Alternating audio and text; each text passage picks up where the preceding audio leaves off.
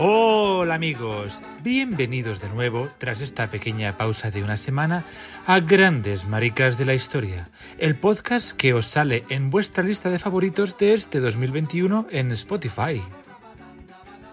Quería haber publicado la semana pasada, porque me sabe muy mal teneros abandonados, pero tenía que cerrar la temporada especial que había comprometido a la gente de Podimo y que me ha supuesto más gasto de energía y de estrés que satisfacciones económicas. Vamos, que mucho prometer hasta meter, así hablando en plata. Y estaban en plan, tu último día es el día 30. ¿Y yo dónde estaba? Pues a punto de embarcar en un avión camino a Luxor, Egipto, donde me he pasado una semanita de luna de miel. ¿Cómo os quedáis? Pues eso, que ya soy todo vuestro en este hogar cálido y agradable que es Evox y a través de Spotify, donde nadie te vende duros a cuatro pesetas ni te prometen el oro y el moro, y luego ni lo uno ni lo otro. ¡Libre! ¡Libre! Libre por fin. Como os decía, estuve en Egipto y me informé sobre alguna cosilla de la homosexualidad en la civilización más antigua del planeta, que no da para mucho, la verdad, porque faltan testimonios escritos y la cosa está complicada cuando hablas de alguien que vivió hace la friolera de 4.600 años. Pero alguna cosa sacaremos para una entrega, aunque sea pasando por encima, claro. De momento vamos a viajar en el tiempo y acercarnos más a nuestra era. Y volvemos a la aristocracia, que ya sabéis lo que me gusta sacar monarcas del armario. Como hace mucho que no desarmarizamos a un rey de Inglaterra, vamos a empezar diciembre con damas y caballeros, con vuestras mercedes, Guillermo III de Inglaterra.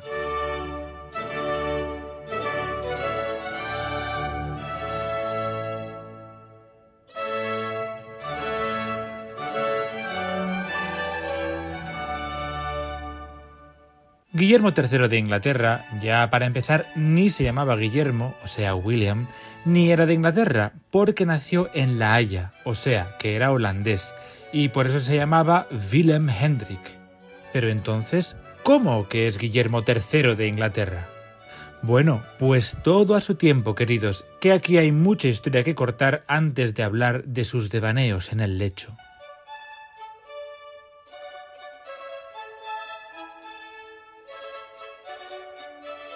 Guillermo nace en La Haya en 1650 y de golpe, nada más nacer, era ya príncipe de Orange, y todo porque su padre había muerto ocho días antes de su nacimiento, y claro, él era el heredero directo y único. En realidad el título no era príncipe, sino estatuder, que es el nombre que tienen ellos. Su madre era la hija mayor de Carlos I de Inglaterra, Escocia e Irlanda, y hermana de los que serían dos reyes de Inglaterra, o sea, que no duraron mucho, Carlos II y Jacobo II.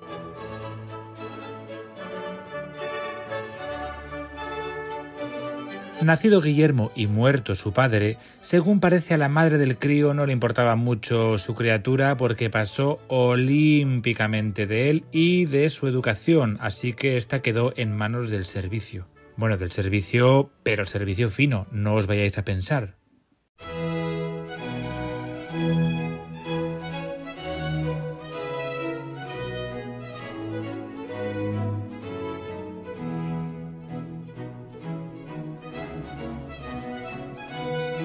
Al niño, ya para empezar, le enseñaron que estaba predestinado a grandes cosas como miembro de la Casa de Orange-Nassau. Pero bueno, aún con esa recibió educación formal y fue a la Universidad de Leiden, sin matricularse, ojo. Había que preparar al heredero para gobernar, claro, pero no contaron con que su madre se iba a morir y que en su testamento la mujer dejó escrito que el muchacho quedase bajo la protección de Carlos II de Inglaterra, su tío. Por aquel entonces las relaciones entre Inglaterra y Holanda eran pésimas nivel guerra, así que Carlos II, recién reintegrado en el trono tras la dictadura puritana de Cromwell, estaba dando palmas porque veía la solución al conflicto entre ambos países. Pero la cosa no era sencilla, amigos, porque Holanda también estaba en guerra con los franceses y todo aquello era un juego de tronos de cuidado que os voy a ahorrar no porque no sea interesante, sino porque podríamos estar aquí hasta 2028 hablando solo de la política internacional de Holanda en el siglo XVII. Así que os propongo una cosa.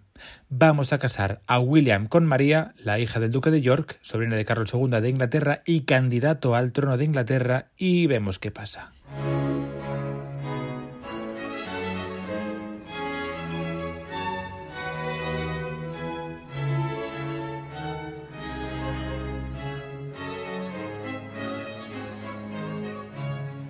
Pues pasa que hemos casado a dos primos carnales. Cero unidades de sorpresa, amigos. Esto es el juego de la monarquía y se trata de abarcar poder, no de mantener la calidad genética de la familia. Vamos a resumir un poco más. A Carlos II de Inglaterra le da una apoplejía, que era la palabra que se usaba para todo cuando te daba un chungo interno, fuera un ataque de corazón o un accidente cerebrovascular. Lo de Carlos fue un ictus y el pobre duró cuatro días de agonía.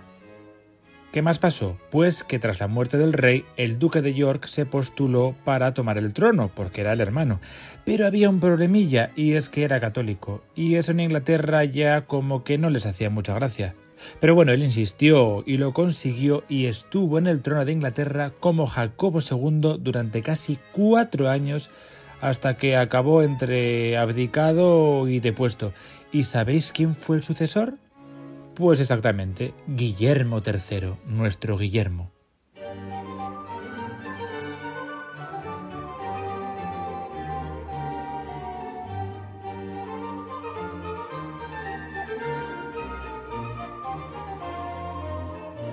Ya tenemos a nuestro Guillermo en el trono. ¿Nos interesa algo más? Pues la verdad es que en lo que se refiere a la política no, porque como siempre os digo, aquí no hemos venido a estudiar historia, sino a sacar a la gente del armario. Punto. Vamos a darle al botón de adelantar un poquito más y así vemos como María, la reina, muere y Guillermo se queda reinando solo. Y aprovecho para comentaros que todos los acontecimientos de la corte estuvieron amenizados musicalmente por Henry Parcel, el más grande músico que ha dado Inglaterra hasta el siglo XX, y eso incluye la música para el funeral de la reina que aún sigue interpretándose 300 años después, y que es esta.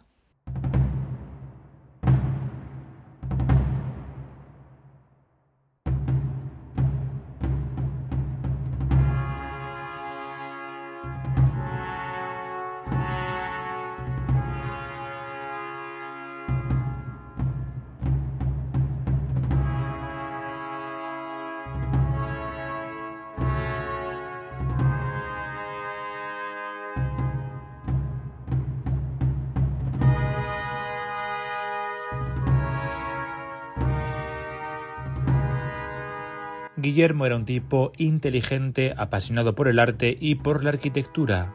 ¿Le hacía eso gay? No, no le hacía gay. A ver si superamos un poquito los estereotipos ya, amigas. Lo que sí que le hacía era bastante bisexual, con cierta preferencia hacia los congéneres de su propio género. Los hombres, vamos.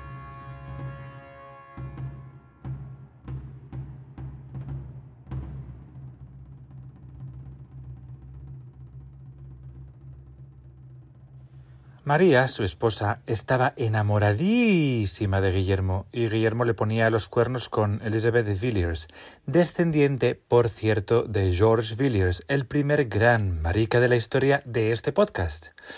Como veis, aquí al final todos coinciden y se acaban conociendo por una cosa o por otra.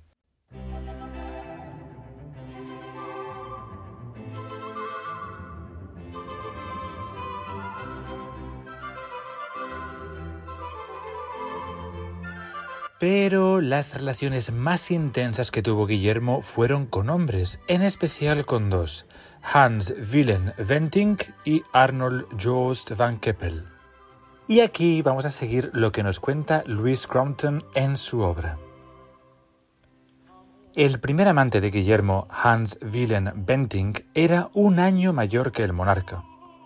Hans Willem entró a formar parte de la hacienda de Guillermo con 16 años como paje y pronto se hicieron buenos amigos, hasta el punto de convertirse en inseparables incluso en la peor de las circunstancias, porque cuando Guillermo enfermó de viruela en 1675, fue Hans Willem quien estuvo a su lado en la cama cuidando a nuestro protagonista de hoy. Resulta que la avanzadísima medicina del momento pensaba que la única manera de superar una viruela era que una persona sana de la misma edad del enfermo pasara la enfermedad con él.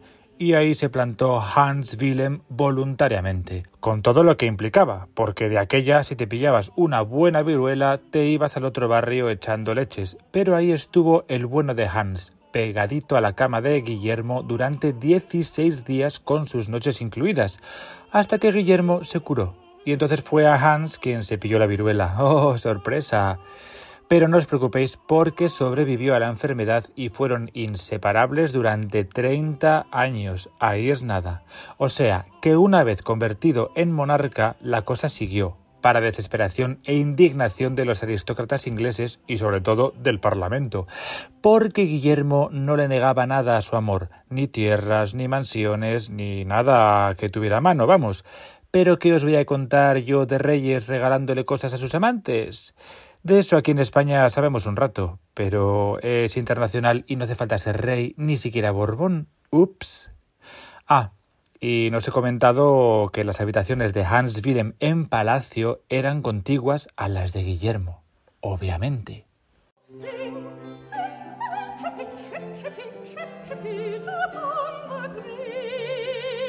Seguimos. Resulta que ya sabéis que la vida de un monarca es muy aburrida. Es lo que tiene no hacer nada.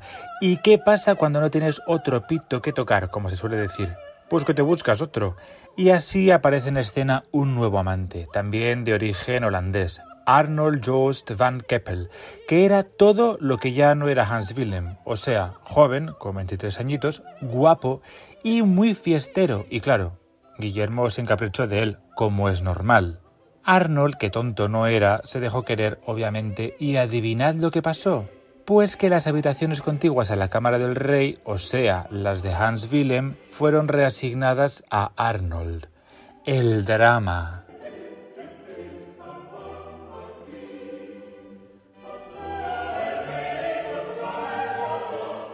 Entre medias se muere la reina y más drama, claro. Y la verdad es que Guillermo lo pasó bastante mal y se puso bastante triste. ¿Y dónde buscó consuelo? Pues en Arnold, obviamente. Más drama, drama para todos, amigos. Y aquello ya trascendió, porque los celos afloraron entre ambos amantes del rey y se peleaban en público sin ningún rubor, porque ahora resulta que todos los regalos, tierras y títulos eran para el joven Arnold y para el viejo Hans Willem pues ya nada más. El asunto acabó cuando Hans Willem, cansado de tanta mierda, decidió pedirle al rey que lo relevara de todos sus compromisos en la corte y le permitiera retirarse de la vida pública. El rey, que flipó un poco, le pidió explicaciones y éste se las dio, claro. Sire, llevo por corazón vuestro honor y las amabilidades que vuestra Majestad muestra a un joven y la manera en que parecéis permitir sus libertades e impertinencias hacen que el mundo diga cosas que me avergüenza escuchar y de las que creo que sois absolutamente ajeno. Pensé que era algo inventado solo por los malintencionados en Inglaterra, pero estoy estupefacto al ver que la Haya y el ejército han acogido el mismo discurso y empañado una reputación que jamás antes había estado sujeta a tales ataques.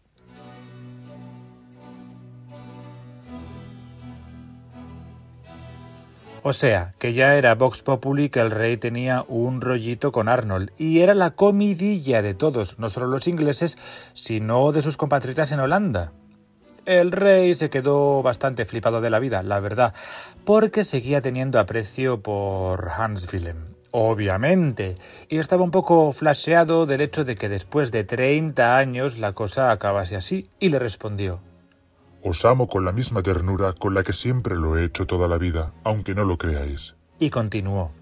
Me decís que creéis que soy absolutamente ajeno a las sospechas que se están propagando contra mí y concluís que hasta que no termine lo que me está destruyendo me mostraréis en vuestra retirada la pena que sentís y que depende de mi juicio y prudencia proteger mi reputación.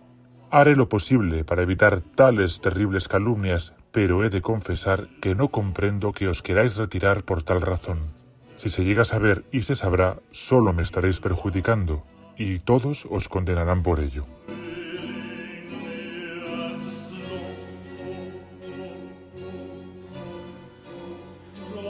Pero vamos, que por mucho que el rey dijera que no estaba al tanto y que Hans Wilhelm dijera que nunca hasta ese momento se le había criticado, no era verdad. Porque desde que Guillermo puso los pies en el trono de Inglaterra, ya todos le estaban poniendo pingando por estar liado con el propio Hans Wilhelm y soltando todo tipo de vitriolo por el mundo. Y eso incluía poemas satíricos en los que se hablaba de la relación del rey con Hans Wilhelm, a quien directamente llamaban Catamito que los habituales ya sabéis qué significa, y bardash, que es lo mismo que en italiano bardassa o en francés bardash, o sea, homosexual y pasivo. Pero es que no os imagináis la cantidad de poemas escritos y tal que circulaban por Londres. Después de la dictadura de Cromwell, la gente le había perdido el respeto al rey y a la monarquía, y claro, decía lo que le salía de la pluma, nunca mejor dicho, y bueno, de manera anónima, que tampoco era plan de perder la cabeza por ser un homófobo de mierda.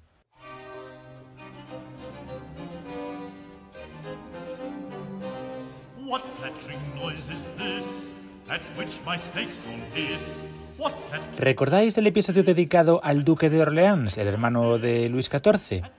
La mujer del homosexualísimo duque de Orleans, Liselot para los amigos y también para nosotros, tenía ya el culo pelado en lo que respectaba a la homosexualidad. Porque, claro, su marido era homosexual y ella, que tonta no era, se dio cuenta de que Guillermo III también era homosexual y así lo demuestra en las cartas que Liselot enviaba. What catching noise is this? Pero calla, calla, que a pesar de todo esto que os cuento y que viene de primera mano de los testigos, ya tenemos a los historiadores del mundo diciendo que no, que él era muy macho y que las habladurías sobre su homosexualidad no eran más que comentarios malintencionados de sus enemigos políticos de Francia. Y de hecho nos cuenta Luis Crom en el artículo escrito por el historiador que Stephen Baxter, otro historiador, en su artículo en la Enciclopedia Británica de 1995, que es como antes de ayer, el colega tiene los huevacos gordos de decir que la leyenda de la homosexualidad de Guillermo no aguanta un análisis. De verdad, se podrían ir un poco a la mierda estos junto a los terraplanistas y los antivacunas, porque, chica, son la misma mierda.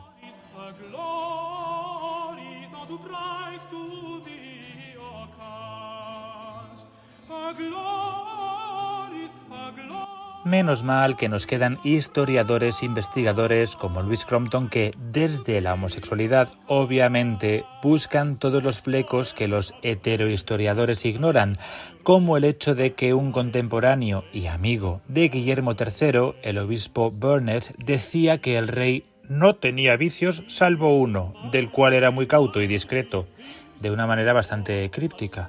¿Qué sentido tenía ser críptico si hubiera sido un picachochos como lo fue Enrique VIII o lo eran otros reyes? Pero si era lo normal. No tiene sentido si no es referido al pecado nefando e incluso respecto a esta afirmación, Jonathan Swift, el autor de los viajes de Gulliver, comenta en los márgenes del libro del obispo Burnett que sólo podía referirse a dos vicios, los hombres o las mujeres, y el propio Swift dice, y del primero no cabe duda alguna, Zasca.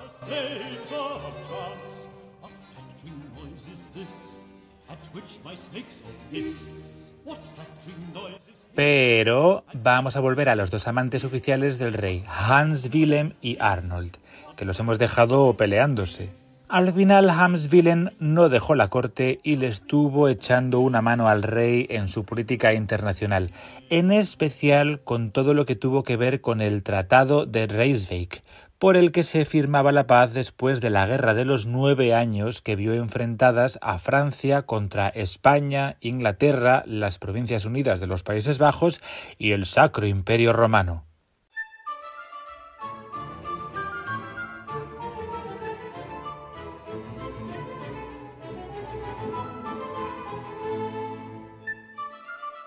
Arnold siguió en su puesto como favorito joven. En 1702, tras una caída de caballo en una cacería que le produjo la rotura de la clavícula, Guillermo III contrajo una pulmonía que lo llevaría a la tumba varios días más tarde.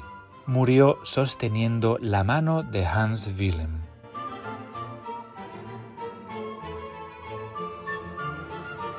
Cuentan también las crónicas que Arnold el joven sufrió una gran pena por la muerte de Guillermo.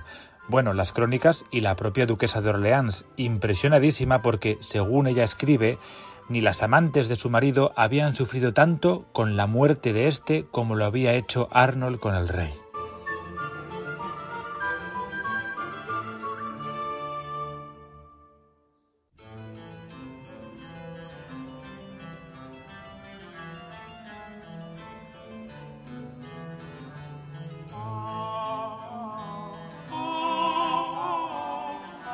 Guillermo III fue enterrado en Westminster. No tuvo descendencia, así que el trono recayó en el familiar más cercano, que no fue otra que Ana Estuardo, hermana de la difunta reina María, o sea, la cuñada de Guillermo III. ¿Y sabéis quién es esta Ana? Pues la de la película de La favorita, la reina que después de quedarse viuda tuvo un affair con Sarah Jennings, duquesa de Marlborough. O sea, que vamos encadenando colegas de colectivo pero no os preocupéis porque le reservamos una entrega de grandes maricas de la historia, edición Bollo, a la reina Ana.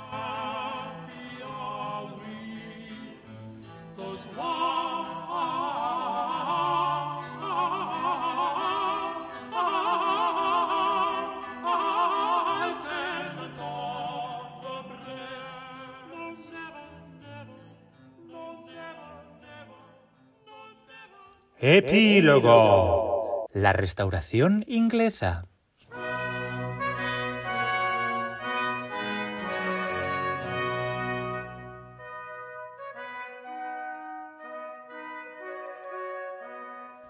Ya, ya sé que parece que os voy a hablar de gastronomía con ese título, pero nada más lejos de la realidad. Ya que estamos especialmente históricos hoy, os quiero comentar un momento de la historia de Inglaterra que a todo el mundo le pasa desapercibido, y es que los ingleses son muy buenos en vender lo que les interesa y lo que no. Siempre se muestran como los más monárquicos y los más orgullosos por tener un rey, que es un poco como, eh, venga, ya, vale, mm, pero oye, allá ellos. A todos os suena Enrique VIII e Isabel I, y hemos hablado aquí de Jacobo I, que era uno de los nuestros y que sale en el primer episodio de Grandes Maricas de la Historia. El hijo de este Jacobo fue Carlos I, y es aquí donde la cosa se pone interesante porque este Carlos también cosía para la calle, ya me entendéis. Y de hecho, ya os lo conté, sí. Georges Villiers favorito barra amante de Jacobo I, también fue el favorito del hijo de este, Carlos I. Pero lo interesante viene ahora, porque en un inesperado giro de los acontecimientos, Carlos I pierde la cabeza. Y esto es literal, amigos, porque la desastrosa política de Carlos I le llevó a disolver el Parlamento y todo el mundo empezó a ponerse muy de los nervios cuando Carlos empezó a gobernar de manera absoluta durante la friolera de 11 años, algo que no ocurría en Inglaterra desde hacía mucho con el rey controlado por ambas cámaras gracias a la aprobación de presupuestos y partidas, así por resumirlo un poco a lo me cago en 10. Así, en 1640 se produjo una revolución en Inglaterra, la Revolución Inglesa. Ya veis que el nombre no es muy original. Con la intención de devolver el poder perdido al Parlamento, pero se les fue un poco la mano y tras dos guerras civiles, la decapitación del rey acusado de traición, la proclamación de una república y otra guerra civil más, Inglaterra se convierte en una dictadura militar religiosa puritana en manos de Oliver Cromwell, demostrándonos que siempre, siempre se puede ir a peor incluso después de una monarquía absoluta.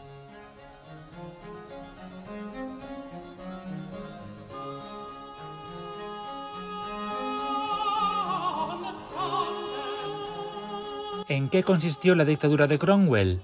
Pues al igual que otros regímenes religiosos, la Inglaterra ahora puritana decidió que tenía que limpiar de impurezas a la sociedad inglesa, llevando a cabo un proceso de purificación en todos los estratos de la sociedad y en especial en todo lo que tenía que ver con todas las artes, sobre todo las escénicas, tanto el teatro como la música, que prácticamente se prohibieron se obligó al cierre de todos los teatros por considerarse el drama una práctica degenerada y hasta se derribó el Globo, el teatro que había visto el estreno de las obras de William Shakespeare en el siglo de oro inglés.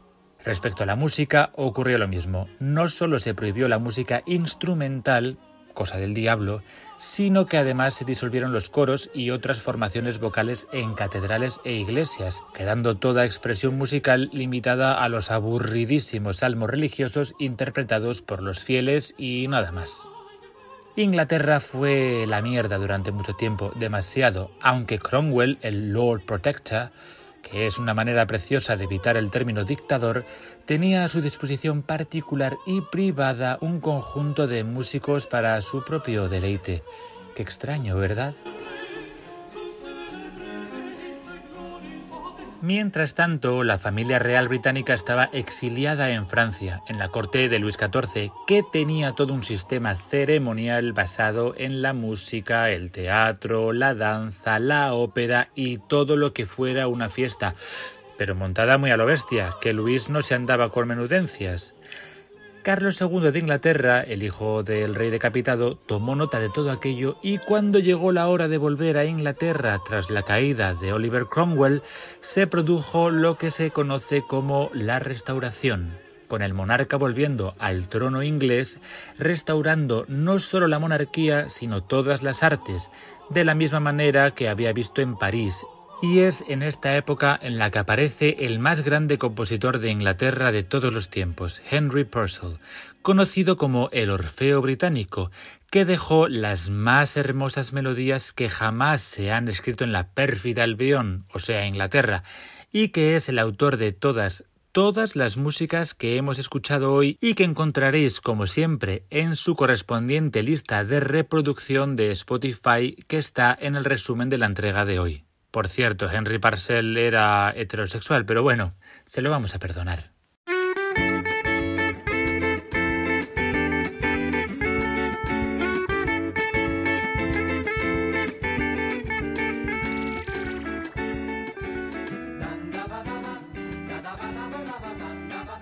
Y esto ha sido todo amigos. Nos escuchamos de nuevo la semana que viene aquí en Evox y en Spotify. Como siempre, que tengáis una buena semana y adiós.